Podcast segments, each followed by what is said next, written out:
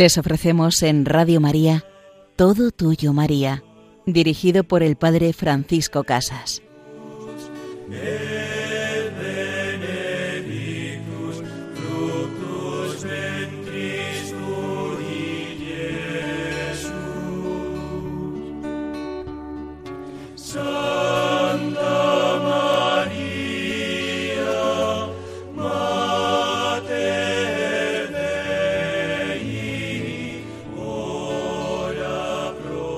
Todo tuyo, María, contigo llegamos al corazón de tu Hijo Jesús, contigo entramos en el misterio del amor del Padre.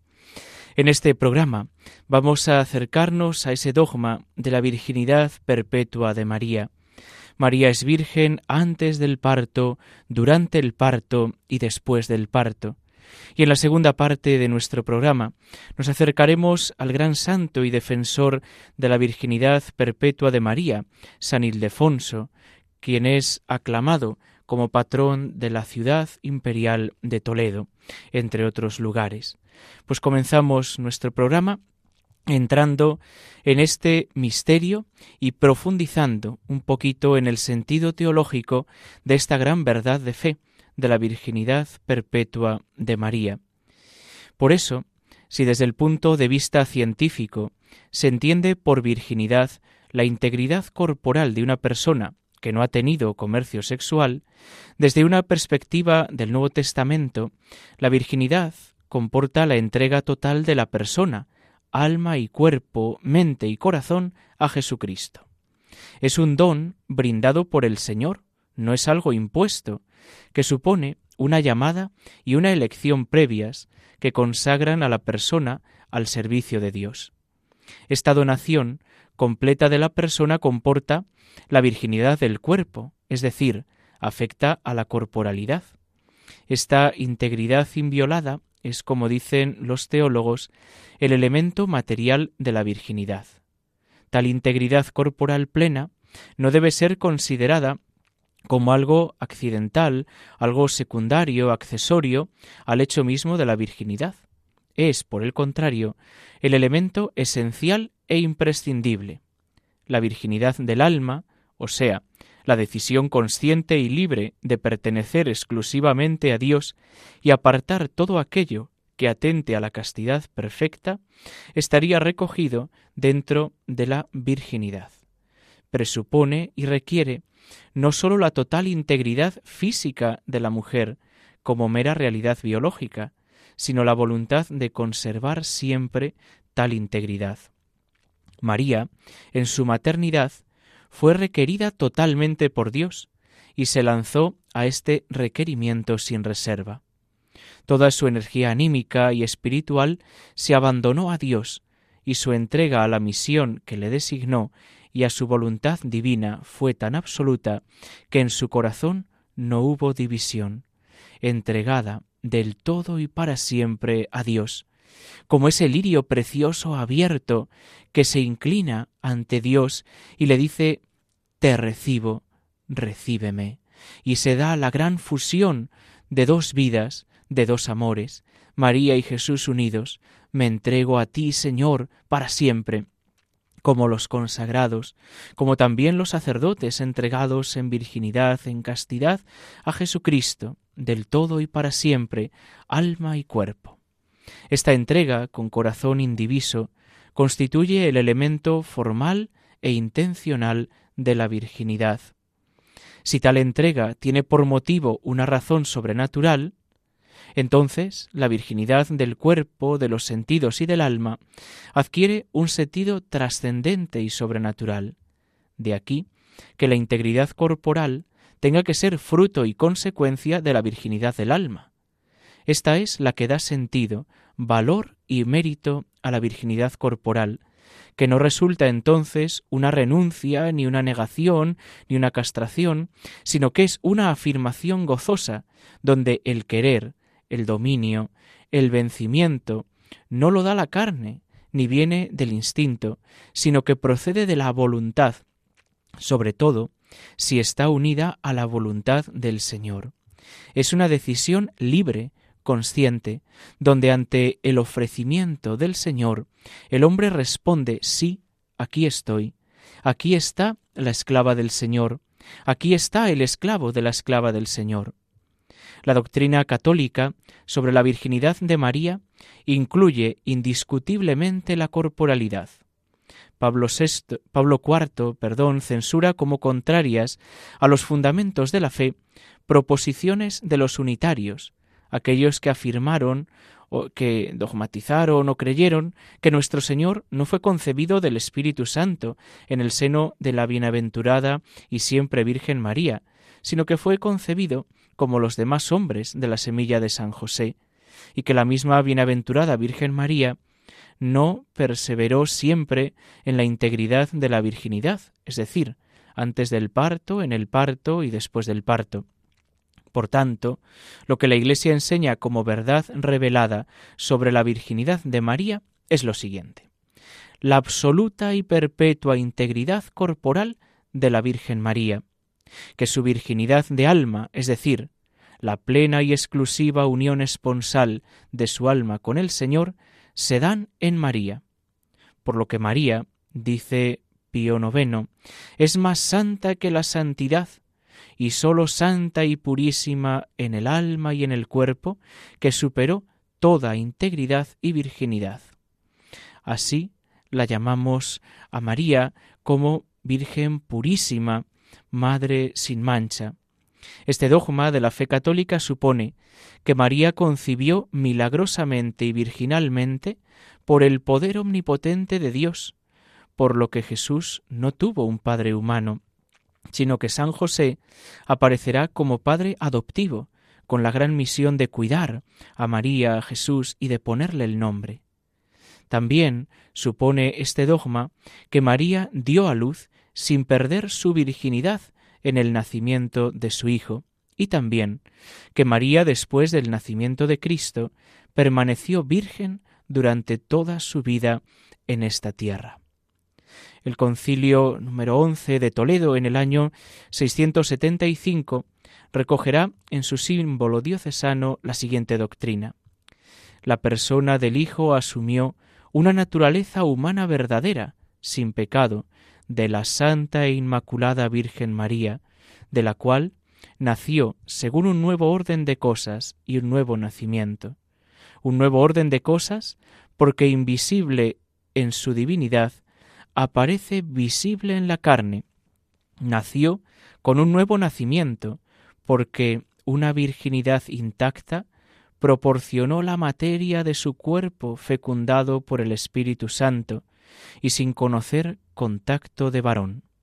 Este parto de la Virgen ni se descubre con la razón, ni hay ejemplo que lo esclarezca, porque si se descubre con la razón no es admirable, si se esclarece con un ejemplo, no es singular. Y así, este concilio de Toledo queda cerrado y queda recogido ese misterio de la virginidad perpetua de María, una virginidad perpetua que fue conveniente para recibir en su seno al Hijo de Dios. Siendo la encarnación del Verbo un misterio, no es posible al entendimiento humano comprender adecuadamente las razones últimas de por qué se realizó virginalmente. Dios no nos ha revelado los motivos de esa concepción virginal. Sin embargo, los teólogos han intentado descubrir algunas razones de la conveniencia por las que el Verbo tomó carne y se hizo hombre de un modo virginal. Los que estudian a la Virgen María ven como razones de conveniencia las siguientes.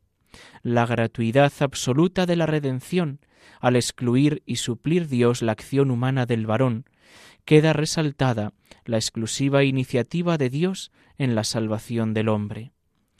Otro de los motivos o razones de conveniencia es que el Salvador no es obra y fruto de los hombres, sino un regalo de Dios. Otro motivo es que se anticipa y prefigura en la concepción de Cristo el estado definitivo escatológico de los redimidos en el cielo, donde serán como ángeles de Dios. Y también aparece como motivo en la aceptación total de María para concebir por obra del Espíritu Santo al Hijo de Dios, que se representa y realiza el paradigma de la entrega absoluta y fecunda del hombre a los planes salvíficos de Dios. También María fue virgen durante el parto, pues siendo el que nace el Verbo de Dios, era conveniente que su nacimiento temporal de una virgen intacta imitase la incorruptibilidad de su nacimiento eterno del Padre, que el Verbo, que venía a curar todos nuestros males y corrupciones, no debía al nacer de su madre lesionar su virginidad. Y también Santo Tomás recogerá de un modo muy concreto la virginidad de María después del parto.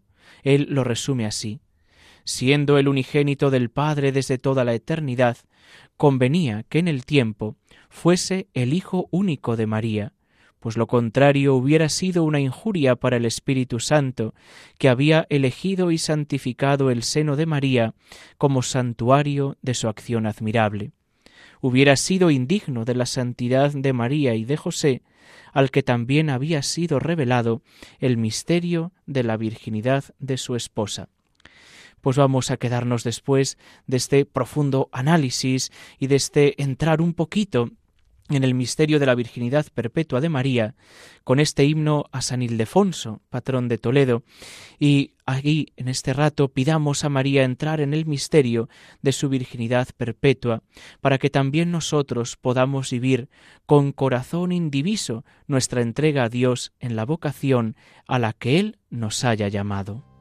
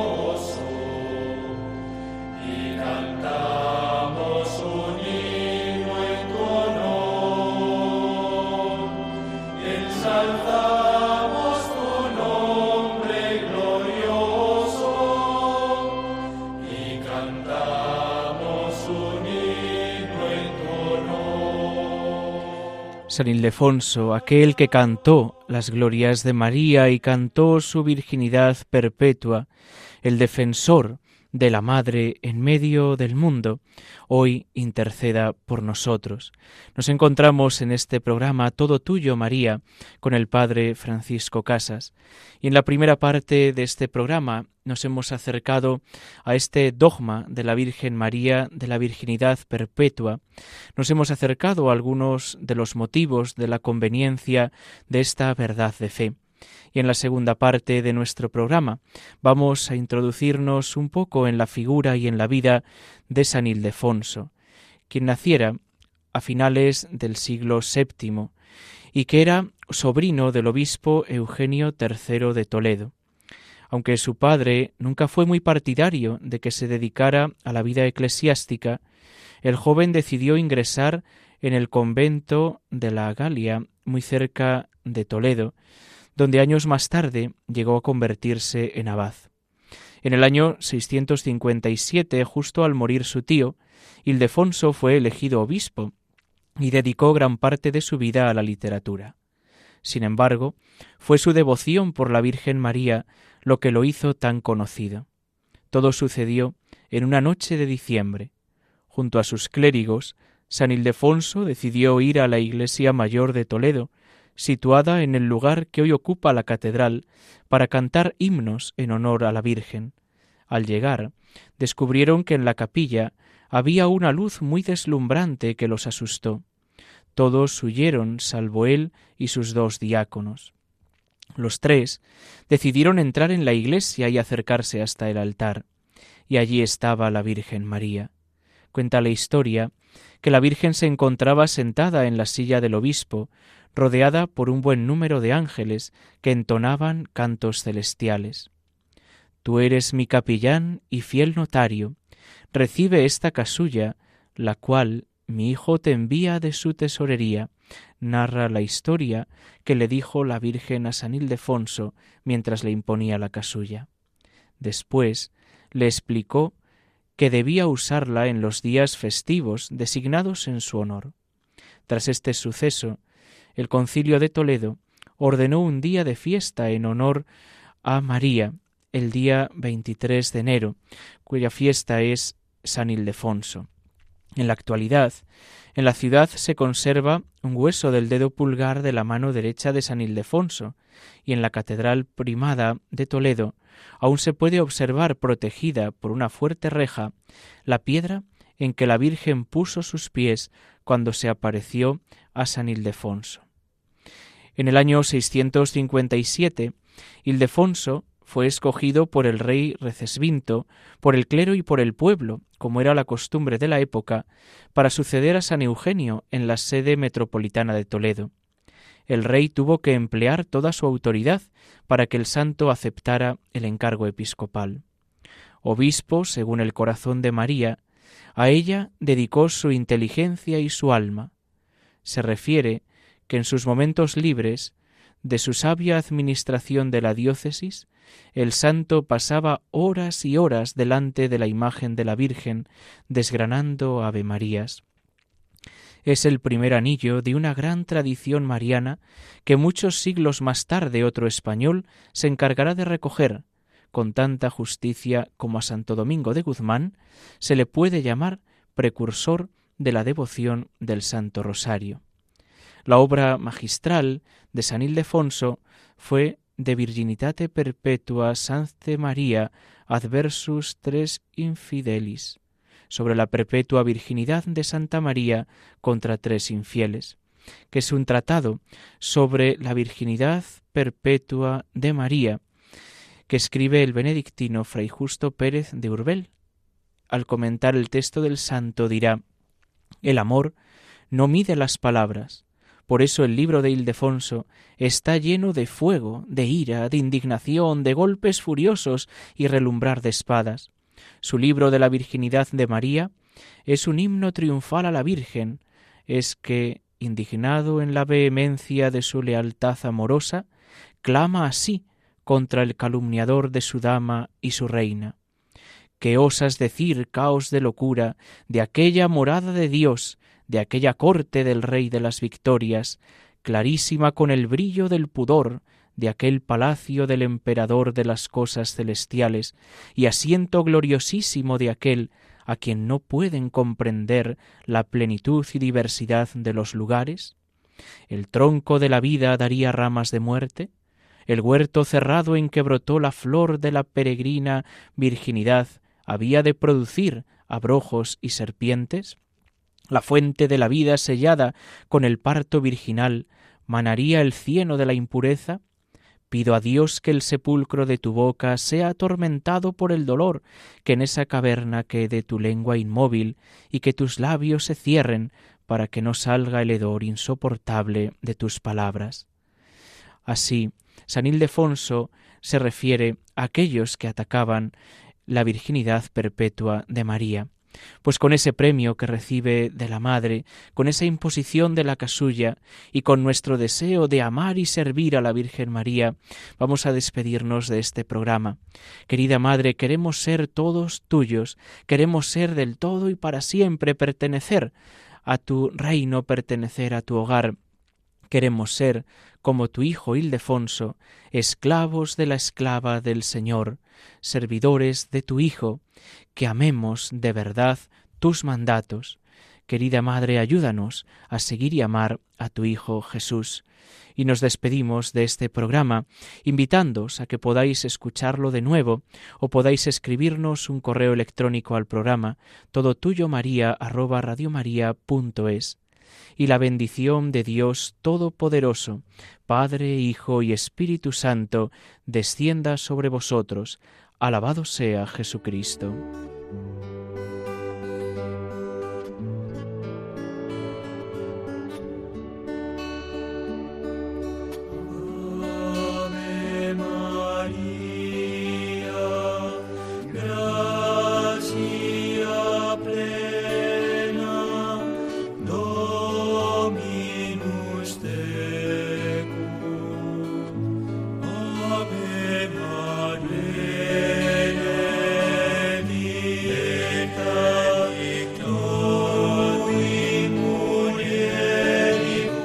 Han escuchado Todo Tuyo, María, con el Padre Francisco Casas.